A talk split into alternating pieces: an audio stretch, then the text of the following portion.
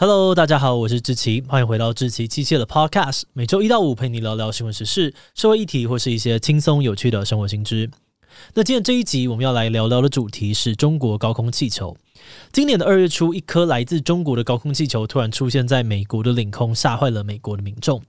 虽然气球在被发现之后，中共一再强调这只是一颗失控的气象气球，不需要过度的解读。但是美国却一口咬定哦，这绝对是解放军的间谍气球，痛骂中国欺门踏户，藐视他国的主权。就这样子，双方越吵越凶哦，从一颗气球演变成了重大的外交危机，甚至连美国的国务卿布林肯也因为气球事件延后了原本访问中国的计划。而在美军击落了气球之后，美国的领空却又陆续的冒出了大量的不明飞行物，让事情变得更加的复杂。这集我们会来回顾一下哦，这个气球事件到底是怎么发生的？中国真的像外界说的那样子，有打造气球舰队，用间谍气球监控全世界吗？今天就让我们一起来聊聊中国高空气球事件吧。不过在进入今天的节目之前，先让我们进一段工商服务时间。最近志祺七七团队在招募厉害的新伙伴哦，我们想要征求定期合作，可以提供我们影片脚本稿件的特约作者。你可以透过远端协作的方式，跟我们团队一起撰写志奇七七的影片内容。不管你有什么样子的知识领域专长，只要你擅长写作，很会搜集资料，逻辑清晰，具备独到的观点，而且乐于沟通，能够把复杂的东西简单说清楚，那你就是我们希望能够邀请到的人才。那当然，如果你已经有丰富的文字、影音创作经验，那就更棒啦。如果你认同志祺七七频道的理念，也想要加入我们的行列，那就赶快上我们的官网去看看直缺内容吧。好的，那今天的工商服务时间就到这边，我们就开始进入节目的正题吧。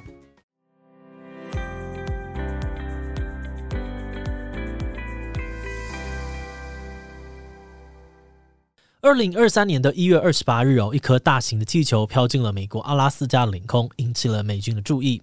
一开始，美军评估这只是一个轻型的探测器，并没有特别的处理。但在后来呢，气球一路飘到了加拿大，让美军开始怀疑说：“诶，这个气球好像哪里怪怪的。”于是他们进一步对气球展开调查，发现这个气球呢，大约有六十公尺高，底下还吊挂了大型的太阳能板、一些精密的仪器跟天线等等。所以情报人员认为呢，这很有可能是来自于中国的间谍气球。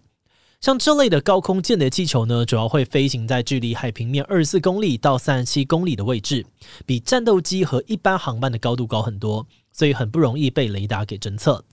那因为这个样子，间谍气球通常都有很优良的隐匿效果，可以悄悄地飞到敌方的上空进行侦搜任务。再加上间谍气球还可以在定点停留，搜集到一个地方的大气数据啊、通讯资料等等，连人工卫星都没有办法做到的事情。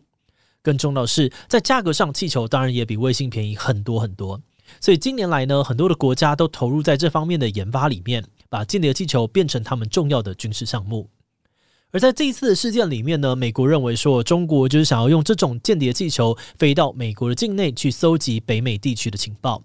而且这个事件不止发生一次，几天之后的一月三十一日呢，又有一颗气球再次的飞进了美国领空，由西向东前进，途中还经过了许多的敏感设施，像是在蒙大拿州呢，气球就飞越了美军导弹基地的上空。美国的总统拜登也紧急下令，要求军方采取相关措施，避免重要的资讯被气球搜集。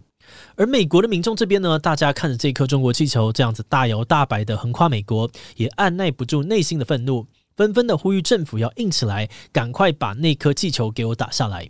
诶，啊，不过当时美军在评估之后呢，担心马上击落气球的话，碎片可能会伤及无辜，所以并没有在陆地上面出手，而是任由气球继续的漂流。直到气球飘到了美国东岸近海时，他们才派出了战斗机，用飞弹把气球打下来。那在气球掉进了海里之后，美军也马不停蹄的开始搜集残骸，并交给 FBI 分析。大家都迫切的想要搞清楚这颗气球到底有什么目的。那当然，在这期间呢，中国政府也有做出一些回应。在事件爆发之后，中国政府很快的承认，气球的确是从中国飞出去的。啊，不过他们一而再、再而三的强调，这只是一颗民用性质的飞艇，主要用于气象跟科学研究的用途。而这一次，只是因为受到西风带的影响，再加上飞艇自身控制能力有限，才会严重的偏离预定的航线，造成这一次的意外。简单来说，中国澄清这颗气球只是一颗迷路的气象气球而已啦。那对于美国大动作的击落飞艇，中国外交部则表示，美方这个样子呢，是在对于民用的飞艇滥用武力，明显反应过度，违反了国际惯例。那虽然说，就气象学家建立的数据模型来看，中国的气象气球的确有几率从中国迷路，意外的飘到美国。不过，美国还是认为哦，中国的说法充满了疑点，非常的不可信。首先，美国军方指出呢，这颗气球在飞行的过程当中，路线有一些不自然的改变，可能代表背后有人在操控气球。再来，从美军目前的情报来看呢，气球上面搭载了大型太阳能的电池板。天线还有用于情报监视的感测器，而这些设备呢，都是普通的气象气球上面不需要的。所以美国一口咬定哦，这颗气球毫无疑问就是用于间谍用途的间谍气球。甚至美国还进一步的指控说，中国其实早就打造了一支气球舰队，正在偷偷的监控全世界。像是在气球事件爆发了几天之后，美国就表示他们在南美洲的上空又发现了一颗中国的间谍气球。而最近，美军回头清查过去的资料，他们也发现，之前有些不明飞行物的事件，有几个其实都是来自于中国的间谍气球。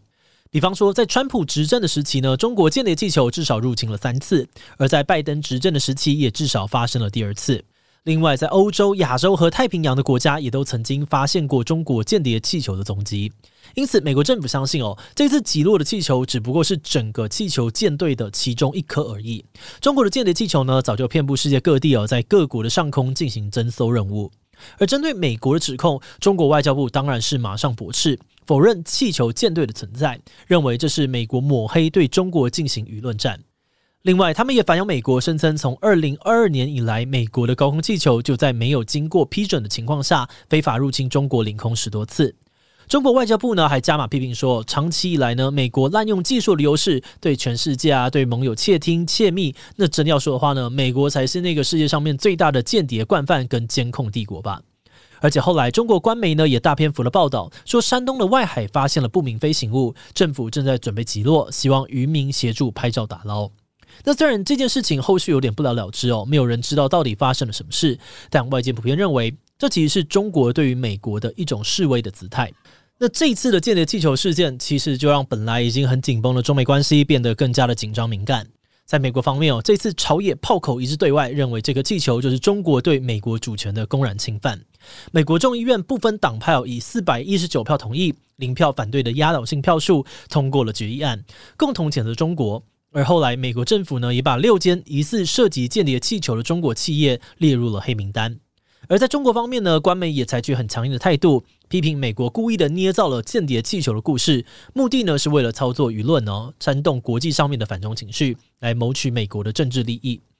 好的，那虽然中美两国原本在台面上面吵得不可开交，但在最近这个风向又有点反转，双方忽然又开始对彼此示出善意。像是前阵子美国总统拜登强调，经过调查与评估，这颗来自于中国的气球并没有造成美国严重的国安问题，等于是淡化了这次事件的负面影响。而另外，美国财政部长耶伦也表示，他还是希望能够访问中国，而中国的商务部也回应说，他们非常的欢迎。所以，我分析师就认为哦，虽然气球事件确实造成了中美双方的严重摩擦，但这一次两方呢，其实都蛮克制的，似乎都想要大事化小，小事化无。毕竟，对于中国来说呢，过去三年的风控，已经造成了国内民生的严重打击，他们必须要尽快的重振经济。如果在这个阶段发生严重的国际冲突，对中国本身并没有任何的好处。而至于美国方面，许多的外交官员认为哦，双方需要尽快的进行高层级的访问，才能够为两国的关系奠定基础。因此，总结来看呢，中美双方其实都有重回谈判桌的意愿。不过，在这个时间点出现了气球事件，确实让一切都变得有点尴尬。像是在事件之后，美军调高了雷达系统的灵敏度，导致后续的一两周不明飞行物事件数量激增。光是在二月十日呢到二月十二日短短的三天之内，美国、加拿大就三度的派遣战斗机击落了三个不明飞行物。那虽然美军表示这些不明飞行物应该都跟中国没有关系，但他们却也说不清楚这些飞行物到底是哪里来的，目的是什么，只说要等残骸分析完毕才可能有答案。而除了美国之外，现在其他的国家也因为这次的事件，开始对于高空气球严加的防备，避免让头顶的天空成为国家安全的破口。节目的最后，也想要来聊聊我们制作这一集的想法。我们觉得这次的事件哦，最争议的点就在于这个气球到底是什么？中国那边坚持飘出去的是气象气球，但美国却一口咬定那是间谍气球。但如果参考气象专家的看法，从外观设计啊、搭载的设备、飞行方式来看，这个气球确实跟一般的气象气球真的差蛮多的。再加上目前中国没有拿出更完整的资料，证明这是一颗气象科研用的民用飞艇。所以呢，现阶段，我们的团队也比较认同专家的观点，觉得它是间谍气球的几率应该比较大。那么，假设它真的是一颗间谍气球，那下一个关键的问题就会是：习近平对于这颗气球到底知道多少？分析师认为哦，如果说习近平原本就知道气球的任务，却又选在布林肯即将访问中国的时候释放这个气球，那么要么是习近平故意挑衅，想要测试美国的反应；要么是他严重的低估了任务的后果，却又没有人可以阻止他。而从另外一个角度来看，假如习近平本人呢，并不知道间谍气球的存在，那问题好像也蛮大的，因为这就代表中共底下的军队有可能不听上级的指挥，自作主张，在这种敏感的时机擅自释放气球，甚至是故意制造纷乱，想要破坏中美之间的稳定。那依照目前各个专家的分析哦，他们普遍都认为习近平事前不知情的可能性似乎比较大。不过，我们自己是觉得，不管是哪一种情境呢，似乎都代表着中共的政权内部可能严重的缺乏监督，或是有沟通资讯上面的落差。也就是说，习近平打造的政治体系呢，已经出现了裂缝。那当然，我们也知道，很多人都很期待看到习政权垮台的那一天。但如果中共内部出现这样子的混乱，那他们或者是习近平本人会不会再做出什么意料之外的行为？外界其实也都很难以琢磨。那说回间谍气球，其实台湾之前呢有发生过类似的中国高空气球入侵事件，国防部就证实了，在去年二月的时候，中国福建省解放军的火箭部队就曾经释放多枚的高空气球，搜集台湾北部空域的大气数据。那虽然国防部强调，台湾这几年侦获的空飘气球通常没有立即性的军事威胁，而且国军目前的监测系统就可以有效的掌握空飘气球的状态。但身为台湾人，我们还是难免有点担心的，因为从这次中美的气球事件来看呢，就算是军武系统更先进的美国，面对这个突如其来的中国气球，都还是非常的谨慎，一直检讨自己应变速度不够快。那对于台湾来说，如果哪一天我们也发现了一模一样的高空气球飘在我们的领空，那我们到底要不要击落？怎么样击落？在哪里击落？这些问题，我们的政府有没有办法在第一时间做出最正确的判断？可能都需要更缜密的思考。那这次事件虽然对于台湾没有立即的影响，但也希望能够敲醒警钟，带给大家危机意识，提前做好准备哦。好的，那我们今天关于中国高空气球的介绍就先到这边。如果你喜欢我们的内容，可以按下最终的订阅。另外，我们在 EP 八二三也聊过一个很有趣的地图冷知识。你知道在中国其实没有一张地图是正确的吗？包含像是 Google Map 的中国版本，也通通会有几百公尺的差异。他们甚至还有法律规定哦，在没有政府的许可之下，人们是不可以自行绘制中国地图的。到底为什么要这样子呢？如果你对这些地图的故事感兴趣，欢迎你收看 EP 八三，我们会把链接放在资讯栏。如果是对于这集中国高空气球，对我们的 Podcast 节目或是我个人有任何的疑问跟回馈，也都非常的欢迎你在 Apple Podcast 上面留下五星留言哦。那今天的节目就这样告一段落，我们就下集再见喽，拜拜。